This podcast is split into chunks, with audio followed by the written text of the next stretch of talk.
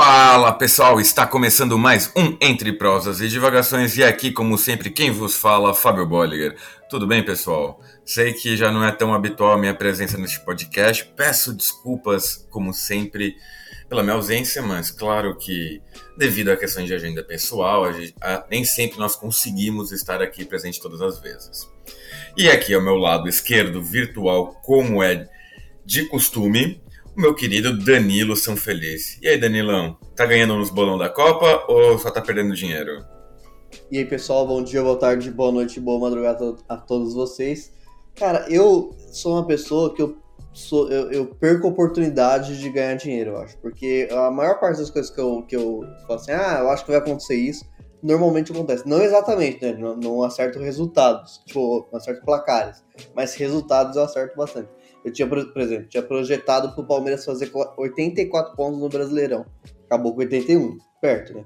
Projetei pro Inter fechar com 74, acabou com 73. Então, tipo, a maior parte dos jogos que eu achei que os dois iam ganhar, ganhou, né? Então, eu tô, ou seja, eu estou perdendo a chance de tirar uma graninha naquele site de aposta. Olha, pelo menos você não apostou no, no jogo entre Alemanha e Japão, que esse sim acho que foi o, Vá, eu não vou dizer que foi o maior é, reviravolta, porque agora a gente está gravando no dia 27 e a Bélgica acabou de perder para o Marrocos. Isso é uma coisa que, assim. Eu não acho pior. Eu acho, eu acho pior de todos foi a Argentina perder da Arábia Saudita. Pior de todos. Porque o Japão ainda tem jogadores, tem, sei lá, metade do time japonês joga na, na Liga Alemã, né? Então, são caras que estão acostumados com jogos maiores. Pô, o da Arábia Saudita é só Jesus. Assim, o que você considera como o pior de todos, eu considero o melhor de todos. Porque Não, o, o fato da Argentina. Pois. O fato da Argentina ter perdido, para mim, eu juro por Deus, eu, eu, trabalhei com um sorriso de canto a canto. E olha, vejam bem, amo a Argentina, gosto do país Argentina, gosto da cultura, comida, do, da música, do povo. Mas quando se trata em Copa do Mundo, de futebol, meu amigo, esquece. Fiquei tristíssimo. Acordei seis e meia da manhã para assistir o jogo, os caras perto. Ah, esse é o privilégio de estar aqui umas três horas adiantada no, no relógio. Aí eu já acordei tranquilão, felizão, fui trabalhar tranquilo, sossegado. E ainda digo mais, teve uma colega minha de trabalho aqui que eu tava falando que eu tava feliz porque a Argentina ganhou, a Argentina perdeu. Ela falou: "Ah, quem ri por último ri melhor". Então vamos apostar? Ela falou: "Vamos" o Brasil vai perder o primeiro jogo. Eu falei, ah, então tá, beleza. O Richarlison me fez ganhar um dinheirinho agora. Ah, obrigado, Richarlison. Vai ela... essa comissão. Ela é portuguesa? Ela é portuguesa. Aliás, um beijo, Alice. Ela não escuta o podcast, mas um beijo pra ela, não é igual? Manda, manda pra ela.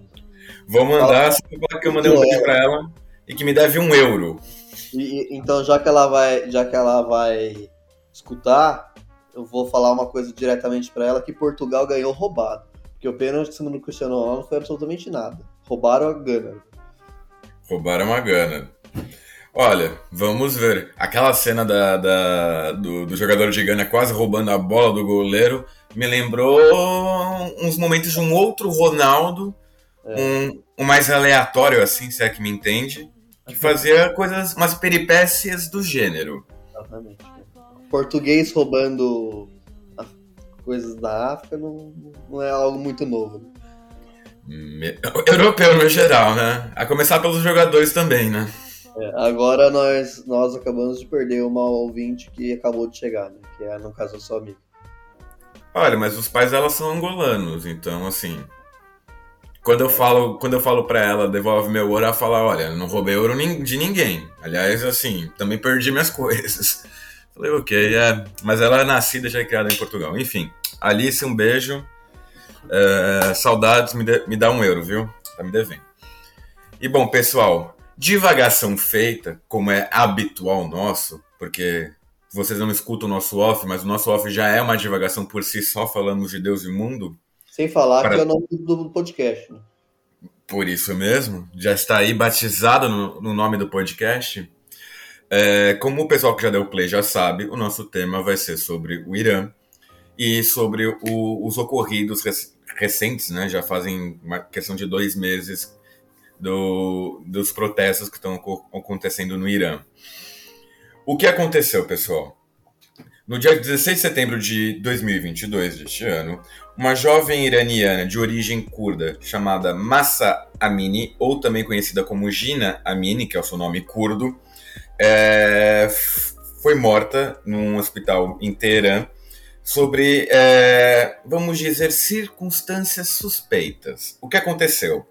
Ela foi pa parada pela polícia da, vamos dizer, da boa moralidade, o que é diferente da polícia normal, da nossa polícia militar que nós conhecemos, que justamente tem a intenção de verificar se as pessoas estão seguindo os códigos morais do país.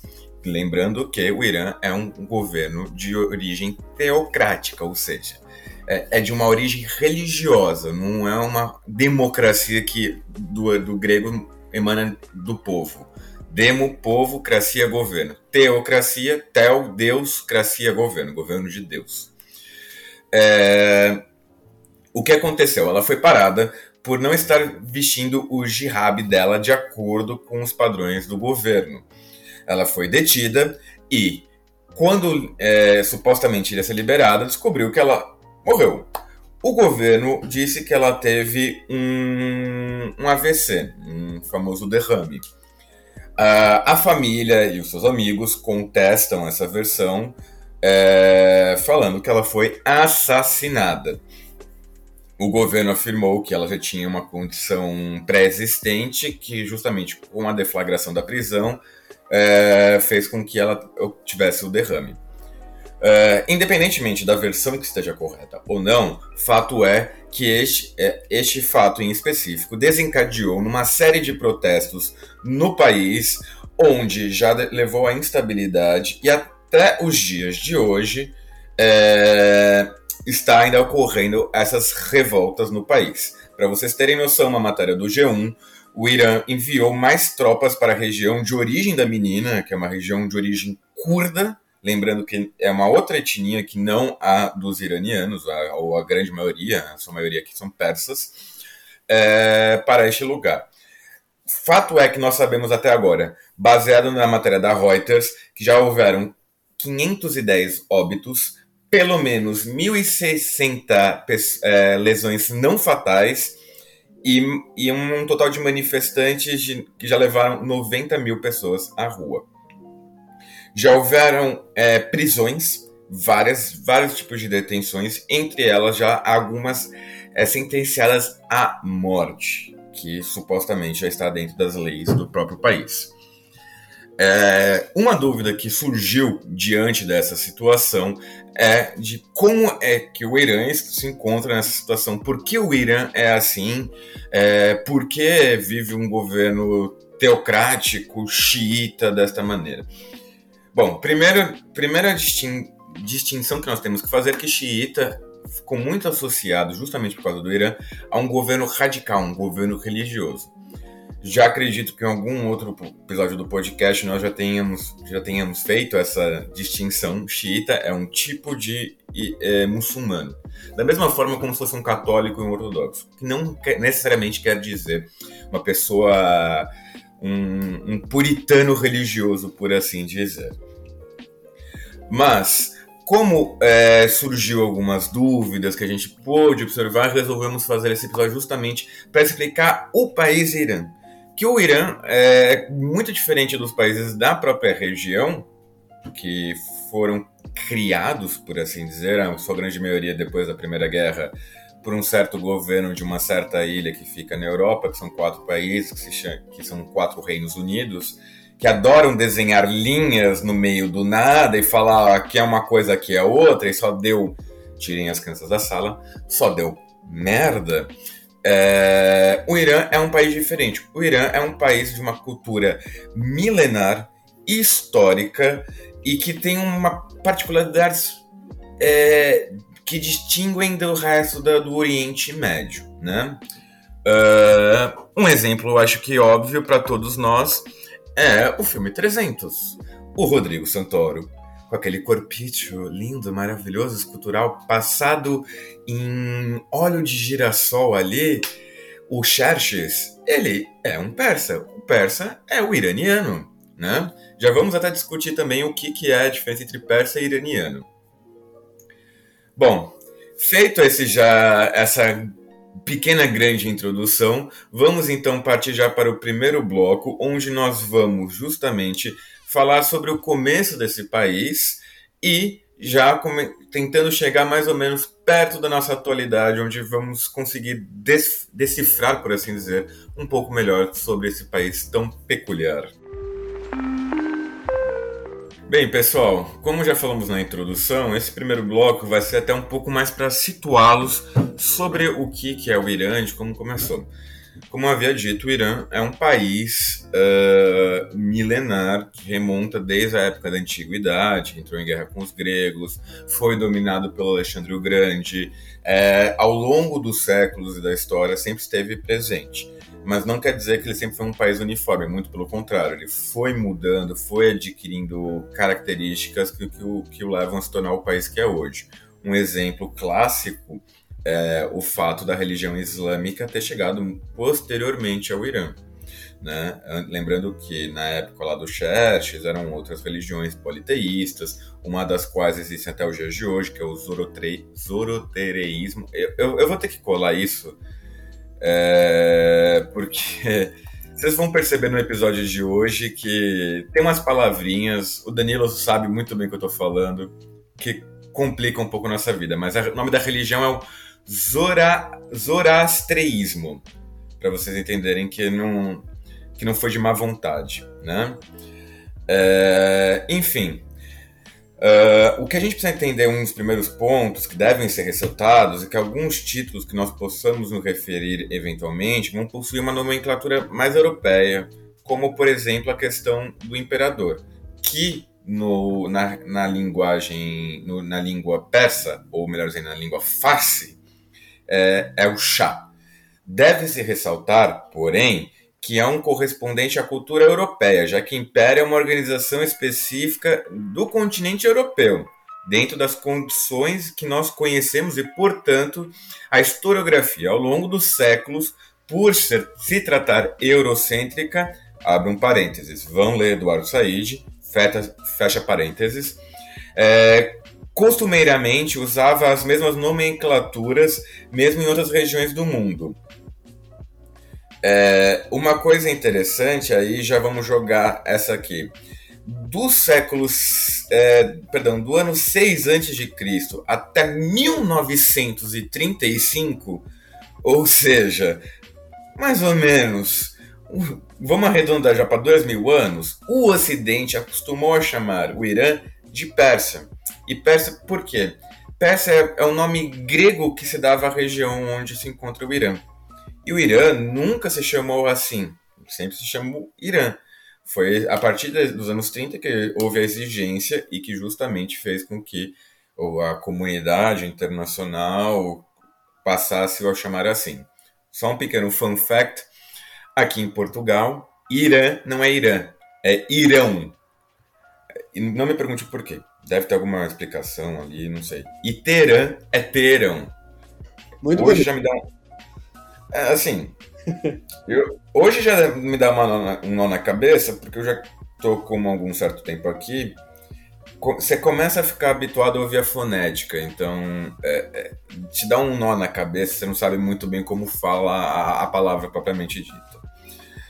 É, um, um exemplo também, acho que clássico disso, é a Holanda e Países Baixos. Holanda é uma província da, dos Países Baixos, Países Baixos é o país como um todo, né? são esses falsos, essas falsas maneiras de se, se chamarem um país. Acaba por questões de costume mesmo. Manda aí, Danilão. Um fato curioso que não sei se as pessoas estavam, os ouvintes estavam assistindo o jogo dos Países Baixos essa semana, o que nós entendemos como Holanda. É, primeiro fato que, que o governo de lá pediu para o mundo chamar de Países Baixos, né? então vamos chamar de Países Baixos. Agora, o, outra coisa muito curiosa é que estava tendo é jogo do, dos Países Baixos contra, contra Equador. E daí o Gustavo Villani da Globo, não sei se você viu, foi muito bom. Ele, ele narrando, né? Ele falou isso que eu acabei de falar, né? Que o governo de lá pediu para chamar de, de Países Baixos. Daí ele foi explicar, né? Ele foi explicar que a Holanda, justamente o que você acabou de explicar, Holanda é uma região dos Países Baixos. Tal. Ele falou o seguinte: ah, porque a Holanda é uma região da Holanda, então a gente tem que chamar a Holanda de Países Baixos. Daí o resto de toda a narração ele ficava falando, não, porque a Holanda é isso, a Holanda é isso. Muito bom, cara. É, um, é uma falsa, é uma educação contrária, né? Ele quis educar, falar o que, que, que é para fazer agora, e fez o contrário. É, é assim, né? É, é, o famoso, a famosa pessoa. Eu não sou racista, eu não sou homofóbico, mas. Aí você já sabe que o que vem depois já, já você não, não deve tomar muita atenção. Mas, mas a Holanda, eu, quero... a religião da Holanda me pegou. A Holanda, a religião da Holanda me pegou. É, ou aquela cena do pica-pau que é. Obrigado, amigo, você é um amigo. Vai virar. Mas eu só queria deixar, queria deixar aqui registrado o, assim, a minha crítica ao governo neerlandês, porque para mim não é Países Baixos, não é Holanda, é laranja mecânica. E quem falou ao contrário que está errado. Tá? Mas. Último adendo, uma dica cultural. Tem um. Tem um um Twitter, né, uma página do, do Twitter que chama Espreme a Laranja, que eles, que eles dissecam a seleção holandesa, o campeonato holandês é muito bom. Quem que fez isso? Cara, é, é, uma, é um jornalista que eu não conheço particularmente, mas que, que se dedicou a criar uma página dissecando a seleção holandesa, assim, estudando e tal. Olha, parabéns pela criatividade com o nome, assim. É, acho que no Brasil a gente precisa valorizar esse, esse, tipo de pessoas. São esse tipo de pessoas que largam o país para frente. Concordo plenamente. Agora, passada a nossa divagação neerlandesa, retornando ao nosso querido e amado Irã. No caso, como vocês podem imaginar, o Irã tem uma história riquíssima e longuíssima que a gente não pode ficar também é, destrinchando tintim por tintim. Como vocês bem sabem, eu, Danilo, somos mais da, da, da, da área mais contemporânea, moderna para contemporânea, por aí em diante, né? Idade Média ou Antiguidade já não é muito nossa praia. Um beijo para o nosso querido professor Héctor 40. Uh, vamos então já fazer um grande salto para a situação geopolítica da região durante o século XVIII, XIX e XX. O contexto geopolítico no final do século XVIII, início do século XIX, mostrava um país que estava inserido dentro daquela região da influência de disputas imperialistas europeias. Como já mostramos no episódio 71, por exemplo, da Primeira Guerra Mundial, que foi publicado no dia 24 de janeiro, uh, o território iraniano ele foi dividido por duas zonas de influências uh, sem a consulta do Shah. Ao norte era uma zona de maior influência russa, do, dos czares, né? Lembrando que a Rússia, nesse contexto, estava fazendo aquela grande expansão ao leste, como ficou conhecido, né? Que vai chegar até o Alasca. E a zona mais ao sul de influência britânica. Eu, se não me engano, é, no episódio do Afeganistão a gente tratou sobre esse assunto. Porque o Afeganistão ele também foi é um estado, entre aspas, inventado, que é justamente para criar um tampão entre esses dois grandes, essas duas grandes potências europeias, entre a Rússia e, a, e o, o Reino Unido. Lembrando que, ah, mas o Reino Unido não está ali. Não está mesmo, mas a Índia está. E a Índia já era do Reino Unido nesse contexto, não? Então, assim, é, o Irã, por já se tratar de um país milenar tudo mais, eles vão aproveitar essa própria existência desse Estado justamente para usar como também um tampão entre essa, essa disputa entre Rússia e Império Britânico, evitando assim, claro, que essas duas potências entrassem num conflito direto. Uh, no caso, já pulando um pouquinho, o Irã possui uma localização muito privilegiada na região, além da abundância de petróleo que eles possuem, o que já naquele momento servia como uma atração para os certos países imperialistas, uh, com o desenvolvimento da Primeira Guerra, a Rússia entra em um processo revolucionário e abandona o conflito, mas mantém o interesse na região. Isso é fato. Já houve, quando borbulhou o, a Revolução Russa, houve projetos de estados que seguiram a mesma vamos dizer, o mesmo roteirinho da Revolução Russa. A Mongólia foi um dos países que vingou esse projeto.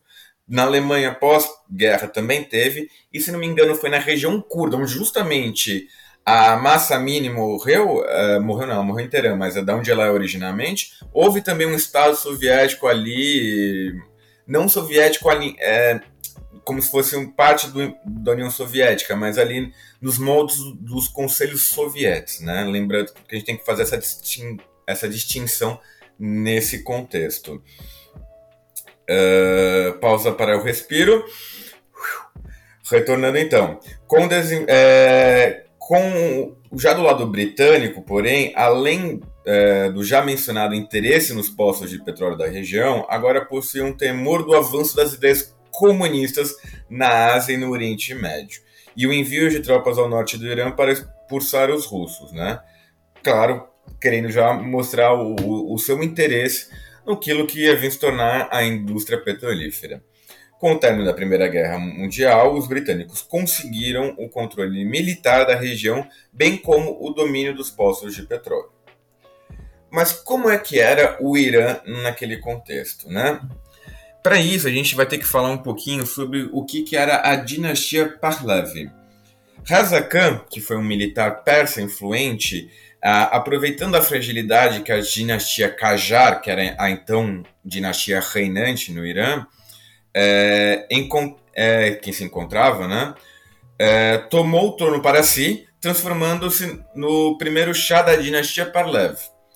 Lembrando que Shah não é o Shah de tomar, é assim como se fosse o equivalente ao nosso imperador. É, em 1935, uma das primeiras mudanças que ele realiza vai ser justamente a, a mudança do nome de Pérsia para Irã diante da comunidade internacional. Seu novo nome passa a se chamar Reza Shah Parlev, uma característica marcante do país nessa década de 1930, sob a nova dinastia. Foi aproximadamente é, foi com a aproximação dos ocident, é, com o lado ocidental, garantindo uma, uma modernização latente no país. Algo que foi muito similar, algo que ocorrera na Turquia com o Ataturk né, que ele vai influenciar uma, é, vai, influenci vai criar uma influência mais ocidentalizada para o país. O Ataturk é um caso mais à parte que ele vai ter um, um, um, grau maior de ocidentalização, por assim dizer. Né, a mudança do alfabeto árabe para o alfabeto latino, coisa que não ocorreu até o dia de hoje no Irã. É, para tentar se proteger do domínio ou da presença britânica, melhor dizendo, no país, o Shah firma acordos com o Império Alemão, é, essa aproximação era muito mais interessante é, no sentido comercial e econômico do que ideológico. E quando a gente diz Império Alemão, nesse caso, já estamos falando do Terceiro Império, o Terceiro Reich. Uh, porém, para justificar um aprofundamento da presença britânica na região, a coroa acusou os iranianos de serem aliados nazistas, portanto, uma ameaça ao mundo.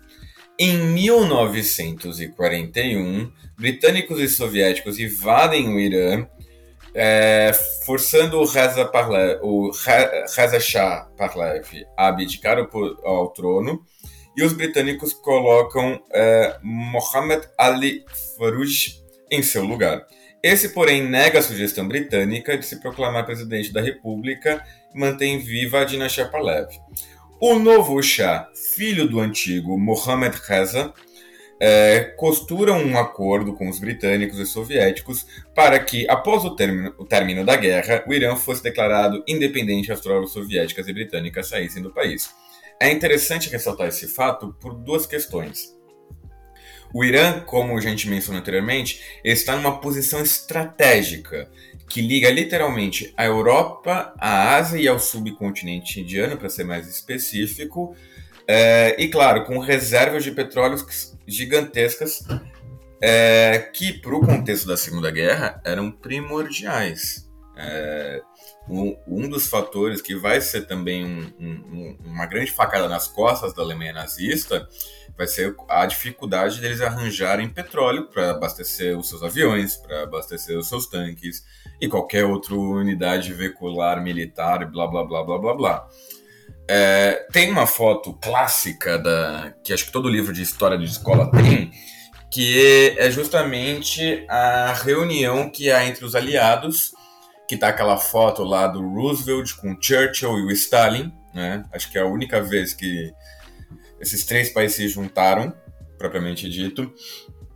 É, e tá lá, eles todos nas cadeirinhas, o Roosevelt lá fingindo que não, que, que era uma. Que, que não tinha nenhum tipo de probleminha nas pernas, como a gente já sabia, ele, tem, ele tinha poliomielite, não andava, né? E, e justamente nas fotos, para dar uma imagem de um líder saudável, ele aparecendo na cadeira sentado, como se fosse qualquer outra pessoa. E essa reunião justamente ocorrera no Irã, que, que vai se tornar um, um, um território importantíssimo para esse contexto da Segunda Guerra. Né? Uh, agora, já seguindo adiante, é, durante a década. Durante o fim dos anos 40 e início da década 50, o Irã viu uma ideia nacionalista crescer, muito, muito comum em países sob influência do imperialismo. Trata-se daquele tipo de nacionalismo de autodeterminação dos povos, como vai ficar conhecido durante esse período pós-Segunda Guerra, como o que aconteceu na América Latina e, portanto, diferente do que estamos acostumados a ver com o nacionalismo de extrema direita dos dias de hoje. Esse nacionalismo ele vai estar muito mais linkado, como o, o, acabei de mencionar, com essa questão de autodeterminação, justamente por estar se tratando daquele período de descolonização. Né? Lembrando que nesse momento já havia a criação da ONU, a criação da Carta dos Direitos Humanos da ONU, e justamente um dos principais temas dessa carta é a autodeterminação dos povos. Já o Irã, tais ideias foram ganhando popularidade, pois defendiam que era o próprio país que deveria explorar a produção do, do seu próprio petróleo, e não os britânicos. Dentro desse contexto, surgiram diversos partidos políticos de oposição. O mais popular foi o do Mohammad Mossadegh, da Frente Nacional do Irã. Tal político conseguiu eleger-se primeiro-ministro em 1951 e passou a desenvolver políticas de nacionalização de refinarias petrolíferas ligadas ao Império Britânico. Quer falar, Daniel? Então, pessoal, é, como, como é de se imaginar, os britânicos não gostaram muito dessa nacionalização das refinarias, assim como os, estadunidenses não gostam quando os, os países latino-americanos inventam de fazer isso, né, ao longo da história contemporânea, é, porque naturalmente eles passaram a, per a perder milhões de euros é, em cima dessa exploração. Com isso, os, os ingleses, os britânicos, é, impuseram um bloqueio econômico no Irã, também parecido com o que acontece na, na América Latina, né? É, eu só queria fazer um adendo, que agora eu, eu lembrei de uma coisa, né? Porque tivemos recentemente a morte da, da Rainha Elizabeth II do Reino Unido. E assim, para o pessoal da nossa geração, todos os pais, assim, nossos falavam do casamento da Diana e do Charles, né? Com aquela coisa grandiosa que marcou uma geração. Isso me fez lembrar que a minha avó também teve um casamento desse. Só que não era o casamento da rainha. Foi o casamento do Shah Reza Parlev, o Mohammed Reza Parlev, com a. Como é que chama? Soraya. Não sei se você conhece essa história, Danilo. Esse foi o casamento do, do, dos nossos avós, assim, que marcou o imaginário dos nossos avós. Porque eles eram realmente apaixonados, era aquele casamento que, tipo, não foi meio que forçado. Vá, gente, tudo que eu vou falar aqui agora, a, a fonte é a minha avó, tá? Então, assim, se tiver algum erro historiográfico, o que for, é, não vão criticar minha avó porque ela já, já, já não tá entre nós. Mas assim, entendem que assim, é de ouvido que eu, tô, que eu vou falar para vocês. Só que o que aconteceu? Ela não conseguia engravidar.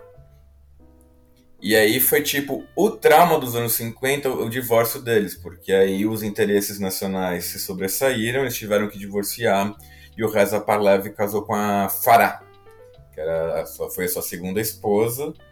E assim, é só um adendo, assim, só uma coisa que me veio agora à cabeça mesmo. Muito interessante. Que esse casamento foi o casamento do século, porque tinha, já, já tinha a circulação de jornais e revistas, as fotos. Você via a foto da, da mulher, ela era linda, tal, e aquela coisa do vestido de noiva. Coisa que na época foi tipo. Usando um termo mais coloquial, foi, foi bafônico. É, vocês veem, para vocês verem como a avó do Fábio também é cultura. Continuando aqui, pessoal. É, a União Soviética, com, com, o intuito de aumentar a sua zona de influência na região, passou a comprar petróleo do Irã, é, quebrando esse bloqueio econômico, pelo menos em parte, né, claro, que, o, que, o, que os britânicos haviam é, imposto. Uh, tal movimento incomodou os estadunidenses que apoia, apoiaram um bloqueio econômico feito pelos britânicos. Para garantir seus negócios no país, o Serviço Secreto Britânico se alia à CIA e dá um golpe de Estado no, no país, no Irã, colocando novamente Reza Pahlavi no poder. Para variar, portanto, ocidentais, especialmente britânicos e estado, estadunidenses, dando golpe em outros países. É, a partir desse ponto, o governo Pahlavi uh, se aproxima dos Estados Unidos, naturalmente. Né? São desenvolvidas é, reformas com o objetivo de modernizar o Estado e o país. Uma mudança importante foi a separação do Estado e do clero xiita. Xiita, novamente, o termo que o Fábio explicou no início do, do, do episódio. É, então, naturalmente, essa separação incomoda bastante gente ali dentro. As reformas ficaram conhecidas como Revolução Branca e possuem um problema de estarem de acordo com, com os anseios ocidentais. A, a separação do Estado e da religião é uma pauta claramente ocidental, então é possível entender que, é, que tal bandeira seja muito mais uma imposição estadunidense, mas também britânica, uh, do que um anseio do povo iraniano naquele momento. É, os governos ocidentais entendiam a região como uma região muito pobre e atrasada, mas viam, viam, percebiam o Irã como uma porta de entrada importante para influenciar na região. Assim, especialmente a Inglaterra e os Estados Unidos passaram a ter cada vez mais aproximação com o governo local e, consequentemente, influenciar nas decisões do, do país. O, algo bem imperialista que, que nós latino-americanos sabemos de, de cor salteado. Né? O, o desenvolvimento econômico e a modernização do país era acompanhado pelo desenvolvimento bélico da polícia do país, que passou a reprimir violentamente qualquer tipo de oposição trabalhista, política ou mesmo religiosa. Então, o governo é, iraniano, nesse momento, assume um caráter mais ditatorial. Pode falar, Fábio.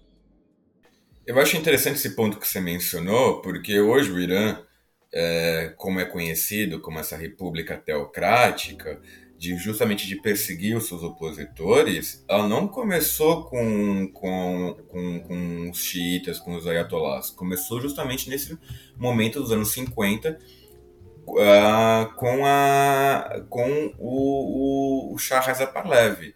Essa perseguição aos opositores, essa máquina burocrática estatal, ela vai começar durante esse período, ela vai ser muito proeminente, por exemplo, ela, uh, esses órgãos de repressão eles vão ser, entre aspas, exemplos, e bota aspas nesse exemplo, é, de como perseguir os seus opositores, que vai ser seguido por alguns outros países, como a Alemanha Oriental, que também tinha seus órgãos de repreensão. Então, assim, é, a gente vai agora, já no próximo bloco, entrar no, na, na Revolução Islâmica propriamente dita, né? E, e, e explicar o porquê que o Reza Pahlavi caiu. Que não foi assim do, do dia para noite, como a gente já pôde observar algum, alguns pontos. Mas, assim, é, o Reza Parlev não era que cheirasse. A, a, verdade era essa. O problema é que também os ayatollahs não eram flux que cheirem, até os dias de hoje. Como a gente vai ver agora no próximo capítulo. É, e, e também é um. Não é só. A, além do Reza Parlev, também tem a influência imperialista estadunidense, né, que sempre contribui bastante para esses processos uh, mais ditatoriais, mais repressores e tudo mais. Um último ponto antes de iniciar o próximo bloco os maiores é, problemas desse processo, portanto, são óbvios. Primeiro, que a população não via com bons olhos a rápida ocidentalização da sociedade, já que os anseios da maioria sempre foi manter a, a cultura milenar persa viva, naturalmente. Uh, o segundo grande problema é a repressão, como a gente acabou de falar, intensa uh, da polícia, que atingia praticamente a todos, e naturalmente isso causava enorme descontentamento na população. Por fim, a desigualdade social também era um problema latente, com a maior parte da população é, vivendo na pobreza, enquanto a monarquia ostentava a riqueza e criava uma falsa imagem de prosperidade como propaganda para o. Para o ocidente. Então, pessoal, é, continuando aqui, agora iniciando o segundo bloco. Assim como o Fábio falou, nós vamos iniciar esse segundo bloco tratando da Revolução Islâmica. É, como dito anteriormente, a revolta popular contra o governo possuía várias fontes. Uh, primeiro, os problemas de classe, ou seja, a reação contra uma profunda desigualdade. Segundo, os problemas de cultura, pois o governo se aproximava cada vez mais do Ocidente e de tal maneira que passava a influir nas reformas sociais dentro do país nas decisões de Estado do, do governo, é, nas decisões de Estado do Irã, na verdade, e inclusive nas questões religiosas, naturalmente, se incomodava a imensa maioria da, da população. Uh, e, por, e um terceiro, uma terceira fonte de problemas era a presença de empresas estrangeiras, o que sucateava a industrialização nacional, e que é de contraponto com aquela ideia de nacionalismo como reação ao imperialismo que o Fábio falou anteriormente. Uh, em meados da década de 1970, na cidade de Qom, provavelmente disse isso errado, então me perdoem, uh, que era o principal centro religioso do país. Uh, e esse, essa cidade é palco do início do movimento fundamentalista, né, de um movimento mais, mais, mais uh, forte. o clero xiita se une ao alto comércio local, pedindo pela democratização do país. O clero possuía interesses de Estado, pois gostaria de voltar a ter a participação como tinha antes das reformas, enquanto os comerciantes é, estavam descontentes, como eu acabei de falar, com a presença do capital internacional, especialmente estadunidense, no país, tirando espaço do capital local. É, em poucos anos, tal movimento ganhou uma força bastante grande, tendo adesão nacional, especialmente de operários anti-imperialistas de membros do clero. Isso é importante porque mostra como a classe operária é, iraniana estava consciente dessa luta anti-imperialista. Né? Isso não é um processo tão fácil, inclusive nos países latino-americanos, muitos desses países que também passam por problemas parecidos, essa, essa, essa adesão operária não, não, não cresce tanto assim, a, ponto de se tornar algo realmente revolucionário. Em 1978, os trabalhadores se organizam é, em uma greve geral, com profunda adesão da população. Nesse momento há um problema para os Estados Unidos. Seu presidente Jimmy Carter havia lançado os programas em defesa dos direitos humanos e, por isso, não poderia apoiar abertamente governos ditatoriais como o Irã. Então, o governo dos Estados Unidos vivia esse, esse, essa sinuca de bico. Né?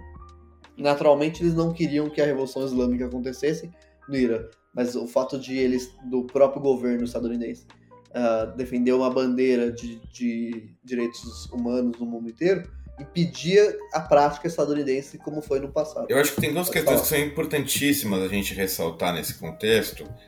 É... Primeiro, os Estados Unidos não apoiavam o Reza Parlev porque eles gostavam do Reza Parlev. Eles apoiavam por duas questões. Primeiro, garantir uh, um país aliado com grandes fontes de petróleo. Lembrando que já tínhamos passado pela primeira grande crise do petróleo, em 73, estamos já em 78. E, segundo, evitar uma, um avanço uh, comunista na região do Oriente Médio. Por isso, que justamente os Estados Unidos e o Reino Unido apoiaram fortemente um governo como o do Reza Parlev. E o Reza Parlev não é o único. Veja bem que ainda existem monarquias, é, vamos dizer até que são piores. Uma tá tal conhecida, que está a sediar um tal, um, um, tal torneio internacional atualmente, que também foram apoiados é, anteriormente pelos britânicos e posteriormente pelos Estados Unidos, e mantendo certas famílias oligarcas no poder e, assim, fazendo a sua revelia, né? Só queria deixar esse disclaimer. Agora, um, uma questão realmente, genuinamente importante é que nesse contexto que vamos entrar da Revolução Islâmica, nós já estávamos no governo do Jimmy Carter, que é um governo que, assim, entre aspas, mais liberal, que estava. Liberal, digo, não no sentido como a gente conhece, liberal econômico, mas sim no sentido mais social progressista. Uh, e já tentando levantar a bandeira dos direitos humanos, que foi uma coisa que os Estados Unidos até então nunca tinha feito. Né? Então, assim, é, é, acho que é importante fazer esse disclaimer, porque isso vai dar. Como eu posso dizer? A a, o, os fundamentos, a, as fundações para que a Revolução Islâmica ocorra, né? E aí, como o Danilo muito bem mencionou, a perseguição aos clérigos vai fazer com que justamente essa classe social no Irã seja mais proeminente e que vai por final, por fim, liderar na revolução que está por seguir. Sim, sim. É, esse, esse é um ponto interessante que o Fábio falou e se repete nesse momento em todo o mundo, praticamente, creio eu. Porque na América Latina é exatamente o mesmo processo. Né? Os Estados Unidos passam a apoiar ditaduras, não porque eles achavam incrível uh, os, os, ditadores, não é porque eles achavam incrível o Pinochet, mas é porque o Pinochet evitava que, que o Chile se desenvolvesse para algo que, que Cuba conseguiu se desenvolver. Né? Então, para evitar que o Chile, entre aspas, virasse uma nova Cuba, é, os Estados Unidos passou a apoiar no Chile a ditadura Pinochet e outras ditaduras em toda a América Latina, inclusive no Brasil. Né? É, então é de fato um interesse claro dos Estados Unidos nesse momento de, claro, imperialismo e também de, de Guerra Fria, como o Fábio bem falou. É, tal movimento, agora voltando para a questão do Irã, tal movimento passou a se alastrar cada vez mais e passou a defender o clérigo, clérigo xiita. Agora vem Você quer que eu fale? Agora eu acabo com Eu quero. Ó, só vou tomar a palavra do Danilo para fins.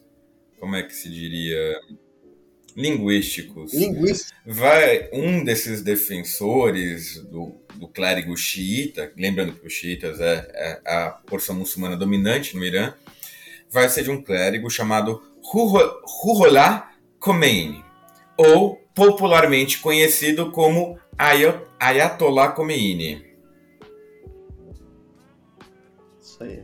aí Depois, ainda quando chegar nos anos 2000, é. eu vou é. falar o nome do presidente do Irã, é, que eu, demor... eu, eu juro por Deus, eu fiquei acho que um mês praticando. Eu lembro, tinha uns 12, 13 anos, eu ficava praticando o nome dele, porque eu achava aquilo um excelente trava-línguas. É, não, o Fábio é muito nerd em questões linguísticas, impressionante, idiomáticas, principalmente. Né? São seus ouvidos. é impressionante. Você tem, vocês precisam ver vocês precisam ver o Fábio imitando sotaques, é muito bom. Não sei o que você tá falando. Ah, eu sei sim, você imita um gaúcho como ninguém. Agora voltando aqui, voltando aqui, a, portanto, como eu acabei de dizer antes de travar no nome do, do deste senhor, é, o movimento passa a se alastrar e, e tal movimento passa a defender o clérigo xiita, que o Fábio acabou de mencionar, como líder político e religioso do país. É, e esse, esse líder político e religioso tinha recebido o título de Ayatollah, como o Fábio acabou de, de falar também, uh, nos anos de 1950, ou seja, mais alto conhecedor das leis islâmicas e mais importante cargo clérigo dos xiitas. Os xiitas acreditam que o Estado deve ser controlado por um líder religioso. Uh, nos anos 1960, porém, uh, tal líder, que eu estou evitando falar o nome para não ficar muito feio, tal líder se, se exilou uh, do Irã em virtude de oposição ao governo dos Pahlav. Pahlav ah, vá, Ayatollah Khomeini. É... É, não é tão... Tudo bem que o primeiro nome dele é, um... é difícil, mas o Ayatollah Khomeini Comeine, Comeine é tranquilo. Agora esse. É, é, é, é, um trava, trava cabeça, né? Nem, nem trava língua, trava cabeça. Exatamente. No início de janeiro de 1979, o movimento anti-imperialista e xiita já estava profundamente desenvolvido e alcançando a maior parte do país e da população, de modo de que no, em 16 de janeiro, Reza Parlev muito pressionado uh, e já bastante fraco, inclusive sem o apoio dos Estados Unidos já, por conta daquela questão que eu falei do Jimmy Carter, uh, deixa o país. O governo dos Estados Unidos então tenta deixar um primeiro-ministro como homem forte do país, uh, mas com a chegada do Ayatollah Khomeini, algo assim, ele volta ao país e rapidamente é conduzido à liderança da revolução. É, acho que são uh, duas questões importantes a serem mencionadas. É, primeiro, você falou muito bem o nome, Ayatollah Khomeini. Segunda, o Ayatollah ele vai ficar exilado, acho que se não me engano, durante uns 15 anos na França. É, e, e, esse momento da, da fuga né, do, do, do Reza Parlev, do Shah Reza Parlev, é, vai ser um momento bem emblemático, porque lembrando, já estamos falando de finais de 70, já tinha o advento da televisão, então a Revolução Islâmica ela vai ser extremamente te televisionada. Talvez para os padrões nossos de hoje em dia, onde tudo é quase que instantâneo, não seja tão impactante para nós, mas imaginando que você é uma pessoa que vivia ali no meio dos anos 70, vê um processo revolucionário de tal maneira ocorrer, é, foi muito impactante para a mídia como um todo. Tanto que a fuga do Reza Palev, tanto quanto a chegada do Khomeini, foram muito bem televisionadas. Você tem, é, se você procurar no YouTube, você consegue ver essas imagens. E, e a maneira como o Khomeini chega, você vê a, o alvoroço que se tornou aquilo. Né? Lembrando que, nesse contexto ainda, é, o Khomeini ele estava mais como um, um herói nacional. Ele ainda não ia se tornar uma figura religiosa que poderia que poderia e se tornou uma, uma figura mais opressora, né? Uh, isso vai estar até um pouco linkado com a dica cultural que eu vou dar posteriormente, mas não vou atropelar, não vou atropelar mais a fala do Danilo e devolvo a palavra para ele com a minha divagação já feita. Agora, uma outra divagação é que o ano de 1979 foi muito duro, portanto, para os Estados Unidos, né? porque eles perderam o controle do Irã nesse processo todo e perderam o controle da Nicarágua no processo revolucionário sandinista. Se não me engano, foi o começo da guerra no, no Afeganistão, a invasão soviética também. O gato acabou de cair aqui, então se vocês ouviram o barulho, o gato é meio tapado sim. e caiu. Mas me perdoe. Mas sim, sim, eu, eu imagino. Isso e o Jimmy Carter perde as eleições pro Ronald Reagan. É verdade. Muito barulho. É incrível os Estados Unidos. Ah, lembrei de mais, mais um fato. A Margaret Thatcher vira primeira-ministra também, é. na Inglaterra. incrível. Ai, Jesus, um beijo para os nossos amigos liberais que amam os anos 80 por esses dois personagens. Pois é, tá louco.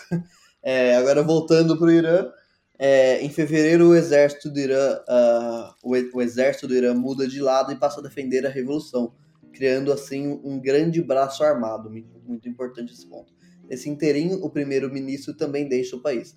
Uh, porém, porém, devemos voltar a lembrar quais eram os principais agentes desse processo revolucionário e, que, e, e o que defendiam e seu papel no desenvolvimento do processo revolucionário. Primeiro, os trabalhadores, uma massa operária que possuía uh, primeiro, interesses por melhores condições de trabalho e de vida, e segundo, eram contrários à, à rápida ocidentalização do, do país, eram, portanto, anti-imperialistas, antes de tudo. Os comerciantes e donos de fábricas locais possuíam um grande descontentamento com o fato do governo abrir as portas para o capital internacional, tirando o protagonismo do desenvolvimento local, também eram anti-imperialistas, e o clero xiita, que eram opositores do governo Pahlav, uh, porque esse governo havia separado o Estado da religião e algo que era contra as leis é, desse, desse grupo xiita. Era, é, eram contrários à dominação do Ocidente e defensores da cultura persa. O que une todos eles é o anti-imperialismo, mas por motivos diferentes e graus diferentes de, de descontentamento com essa pauta.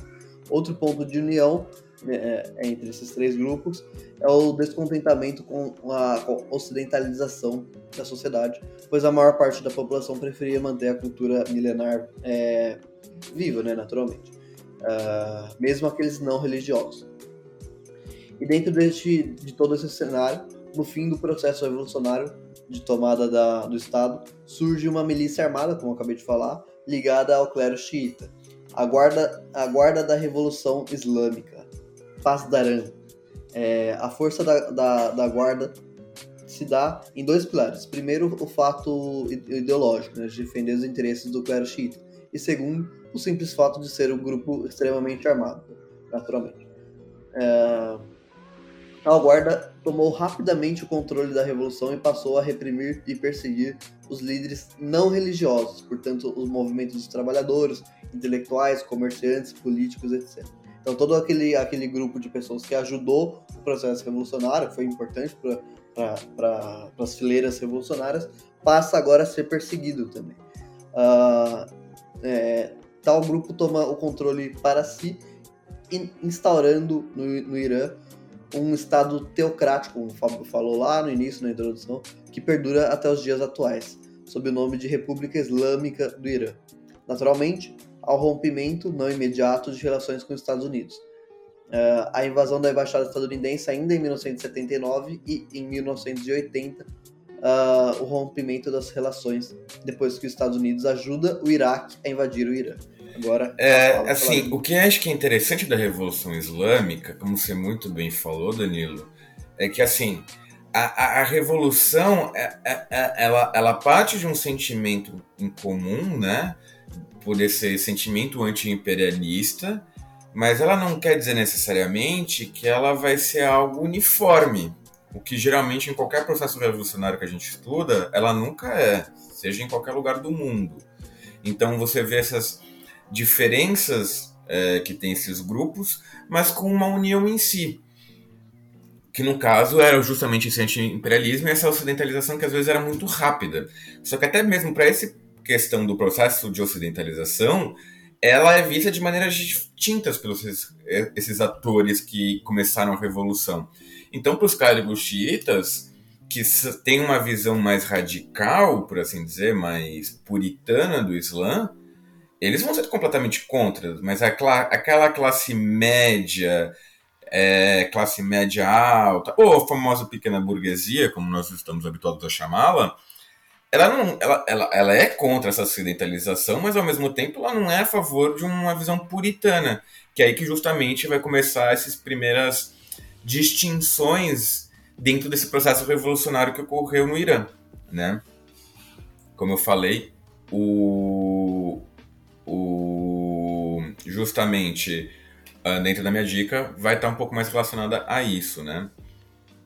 Agora, retornando já para a questão da guarda revolucionária iraniana, para os nossos ouvintes que se lembram, mais ou menos, alguns anos atrás, morreu Qasem Soleimani,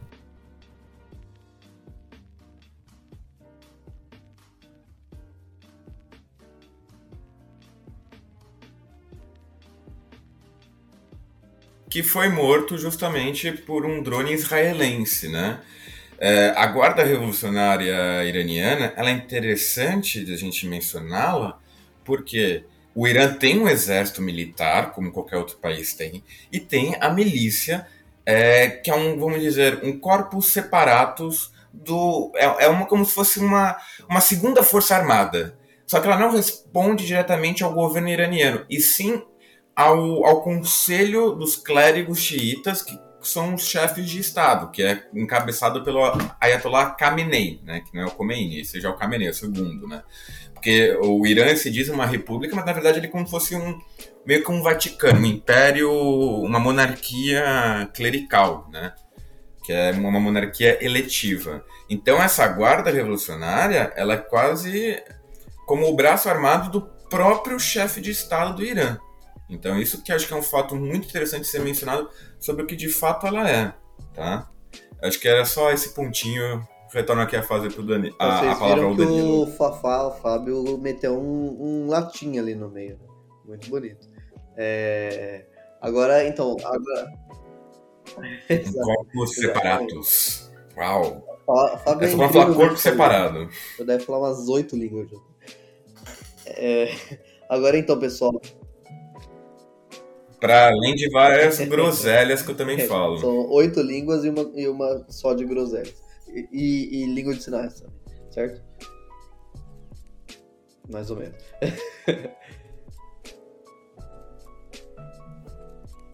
É que eu tô fazendo aqui a linguagem de sinal na câmera, mas é, é. não, não pega no podcast. então, pessoal, agora é, nós vamos encerramos esse segundo bloco e já já a gente retorna com o terceiro bloco. Bem, pessoal, então chegamos agora já na, mais na atualidade, né? Já após Revolução Islâmica. Como o Danilo mencionou no último bloco, vai ter a deflagração da guerra Irã-Iraque, né? Que vai ser um conflito militar entre, obviamente, os atores Irã e Iraque, né? O, o Iraque do então Saddam Hussein, o nosso conhecido Saddam Hussein, onde vai ser uma, assim, sinceramente, a guerra, eu acho que mais tola que vai ter no século XX. Porque ela vai ser incentivada pelas potências ocidentais, tanto União Soviética como Estados Unidos. Sim, União Soviética, nesse contexto, ele é mais alinhado com o Ocidente, né? É, e, e, o Irã, assim, entrando de besta também nessa guerra, né? O, o Saddam ele, ele vai fazer tudo aquilo porque os Estados Unidos pedem para ele, afirmando que eles vão ganhar mais território, mais não sei o que, tal, tal, tal. E assim, o que eu digo que é besta, porque não muda a fronteira em nada, eles ficam guerreando durante oito anos porque os outros pediram e nada muda. Nada muda. Literalmente nada. E o que acontece pior? O Iraque, por estar tá com tanta raiva do Ocidente, que eles entraram na guerra por causa do Ocidente, e não ganharam nada com aquilo, eles falaram, tudo bem, então a gente vai invadir o Kuwait e vamos ficar com o Kuwait para nós. Porque sim, porque eu quero. Porque o Saddam falava que sim. E aí começou o quê? A Primeira Guerra do Golfo. Que depois vai ter a Guerra Parte 2, né? Que é, para quem é dos anos 2000 lembra muito bem dessa guerra. Agora, uh, o que é interessante do Irã na atualidade é que você vai conseguir ver em alguns momentos certos protestos por maiores liberdades, por, é, por, por maiores é, liberdades no geral, seja no direito das mulheres, seja em várias questões que vão ser completamente reprimidos. Isso num contexto doméstico. Já no contexto geopolítico internacional, a partir dos anos 90, nós vamos ter, começar a ver já um processo é, da, do programa nuclear iraniano.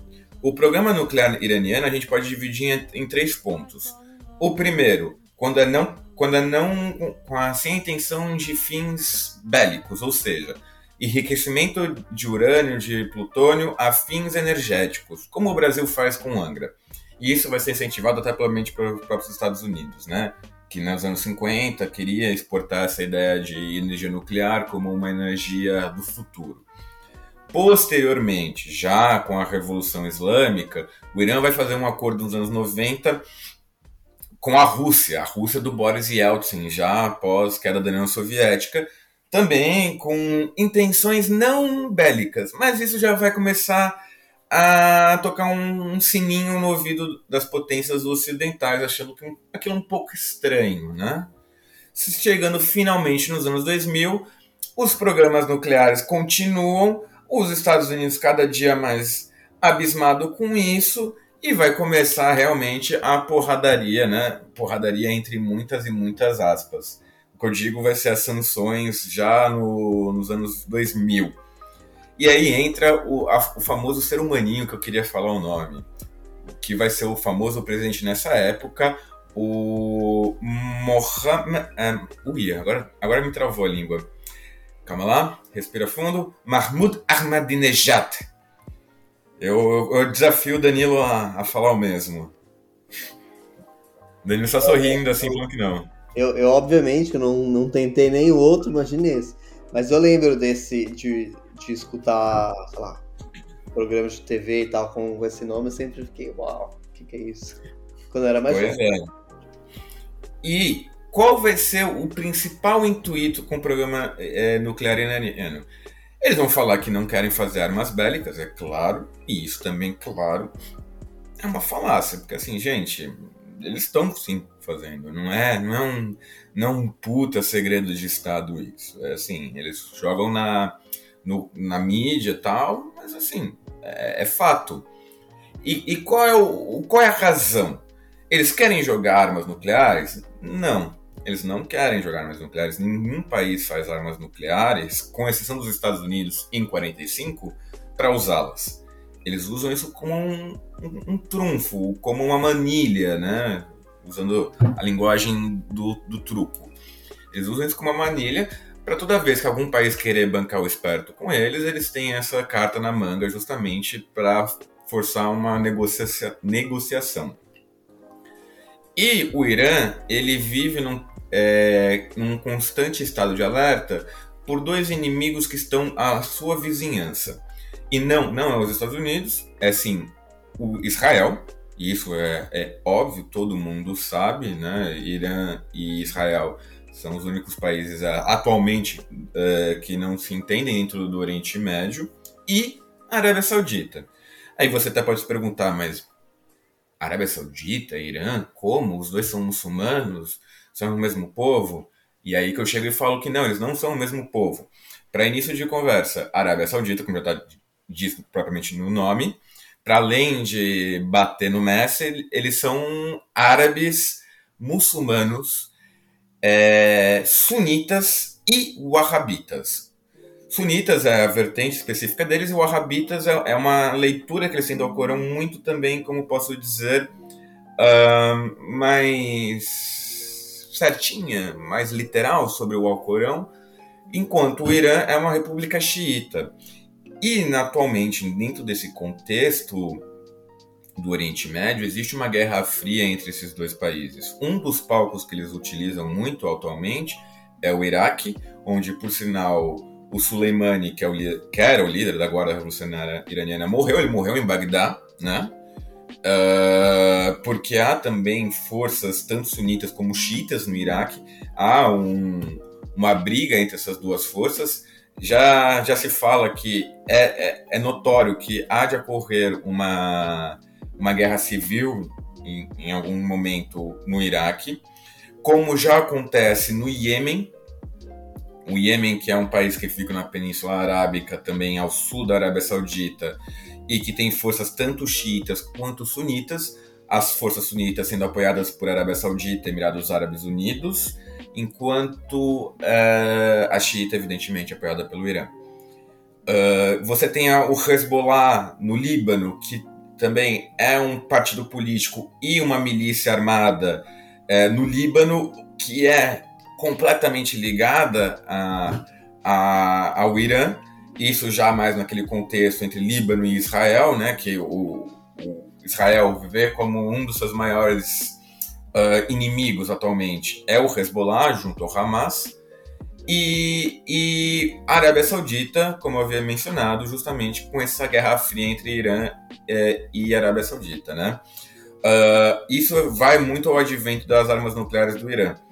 A Arábia Saudita, em tese, não possui armas nucleares, entretanto, contudo, todavia, existe, não sei, falam umas más línguas que as armas do Paquistão, as armas nucleares do Paquistão não são 100% paquistanesas, que houve ali um investimento exterior, mas assim, fofoquinhas, não conseguimos afirmar nada. E como já sabemos também, Israel possui armas nucleares, só que eles não nunca falaram ou, como falam é, de quantas ogivas nucleares eles possuem, né?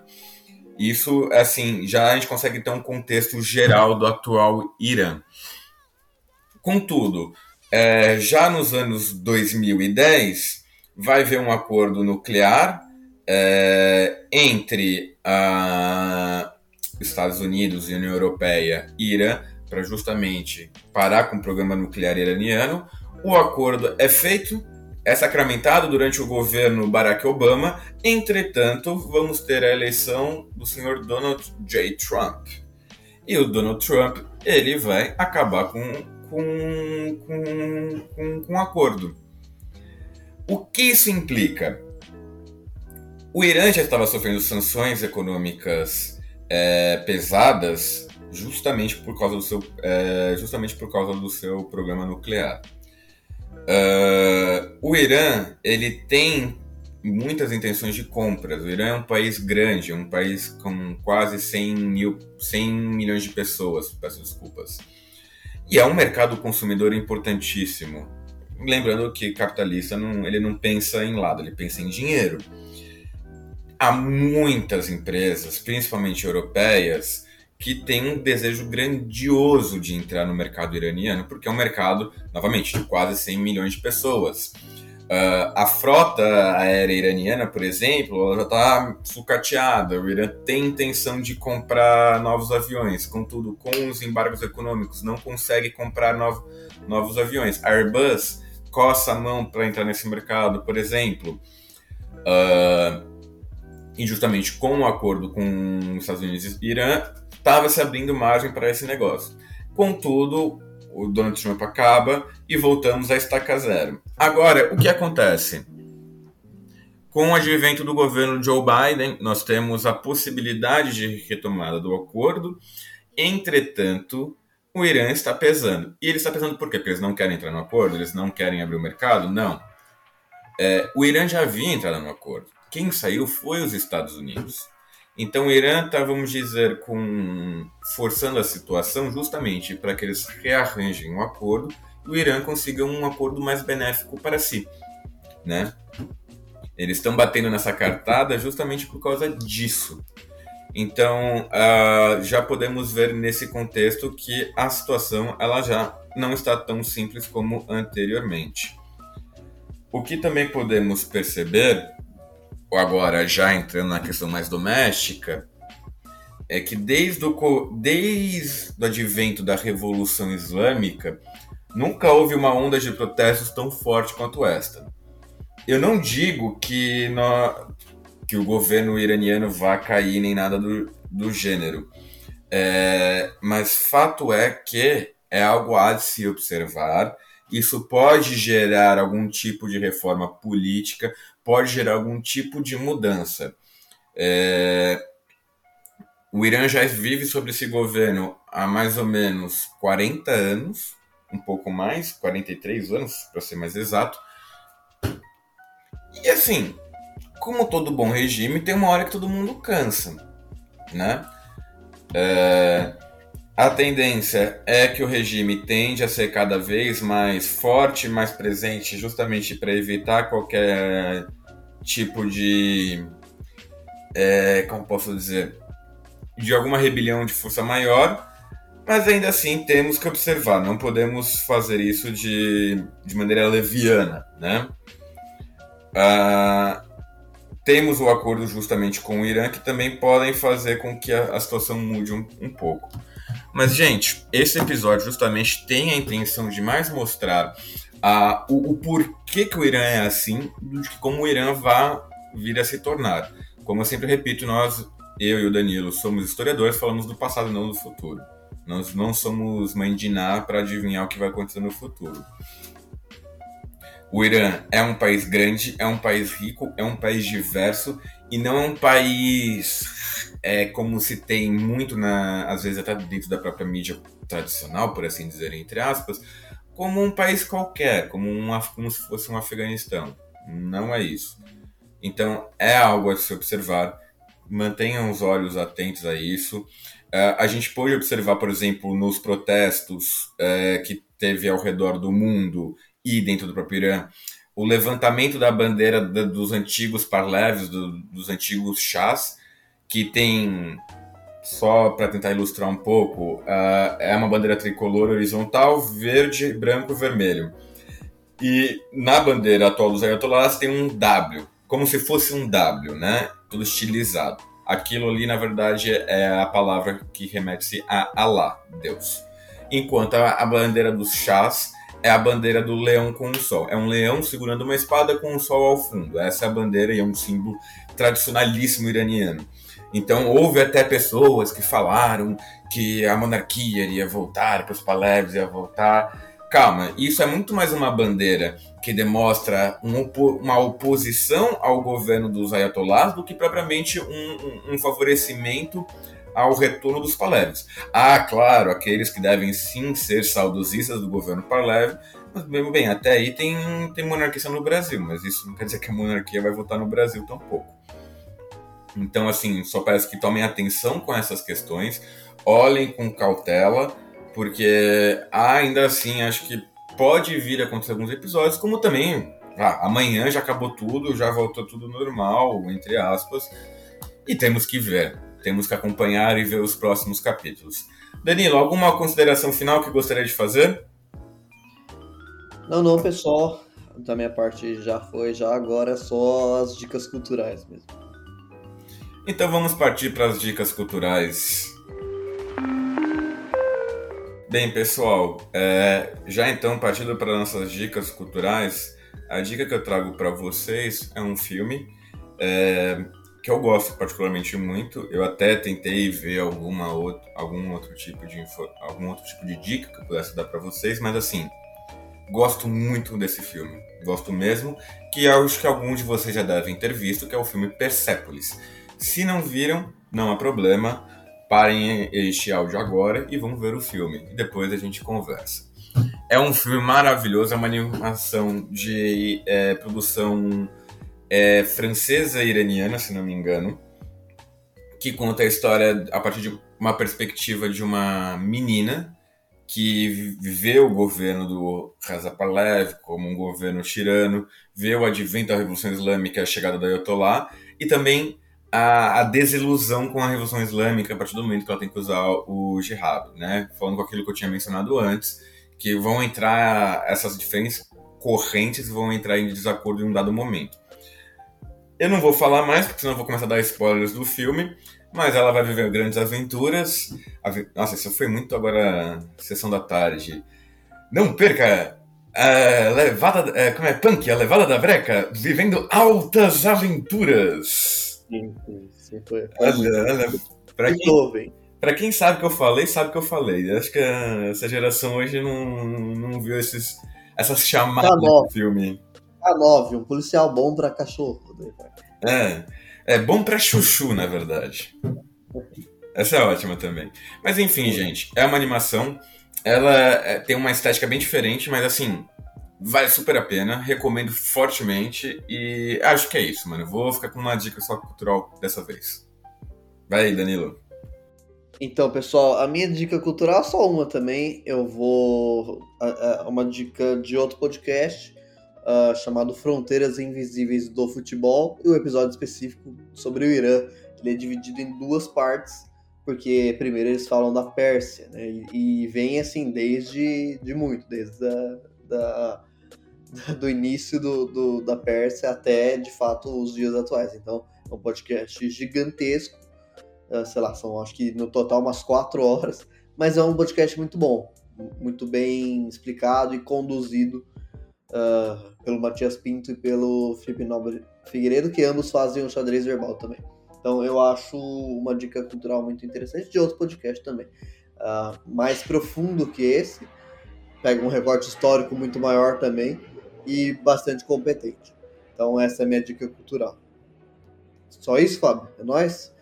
Acho que é isso. Só aquele recadinho clássico. Ah, que... tem, outro, tem, outro, tem outro, que não é bem uma dica cultural, mas é algo importante. É, semana que vem, essa semana que essa semana que será publicado o episódio. Portanto, vocês estão ouvindo essa semana é, irá terá, na verdade, um jogo muito importante do Irã contra os Estados Unidos e quem ganhar avança de fase na Copa do Mundo. Então, é um jogo histórico também, um, um jogo que envolve geopolítica e é um jogo de Copa do Mundo muito interessante. O Irã tá jogando futebol muito interessante na Copa do Mundo. Olha, eu vou assistir esse jogo porque Estados Unidos, Inglaterra, o jogo chato. é, foi demais mesmo. O joguinho chatinho esse. Mas enfim, acho que ficamos por aqui hoje, Danilo. Tem ou tem mais alguma outra informação? Não, não, é só, é só essa da, do Irã e, Estados Unidos mesmo. Perfeito, então. Então aquele recadinho final que nunca, que nunca pode faltar. Gente, mais uma vez, obrigado por você que chegou até o final. É... Siga-nos nas redes sociais, sejam elas quais forem, porque eu e o Danilo somos zero esquerdos nas redes sociais, mas temos ali nosso time trabalhando fortemente sobre isso. É, recadinhos, sugestões, convites para almoço de domingo com a família, estamos sempre abertos. É, e é isso, gente. Um abraço no coração de vocês. Aproveitem a Copa, divirtam-se e bebam com moderação. É, a nossa a rede social do podcast no Instagram é muito mais desenvolvida e com seguidores e ativa e tudo mais do que a minha e a do Fábio especificamente. Sem sombra então, de dúvidas. É, o, o, o, e obviamente que tem alguém trabalhando por trás disso, né? Que toma conta que não, não somos nós, porque, como o Fábio disse, somos zero à esquerda. Agora, divagação, divagação feita. Um abraço, um beijo e a, a todos e boa Copa do Mundo para todo mundo. Um abraço e até a próxima, pessoal, e boa Copa!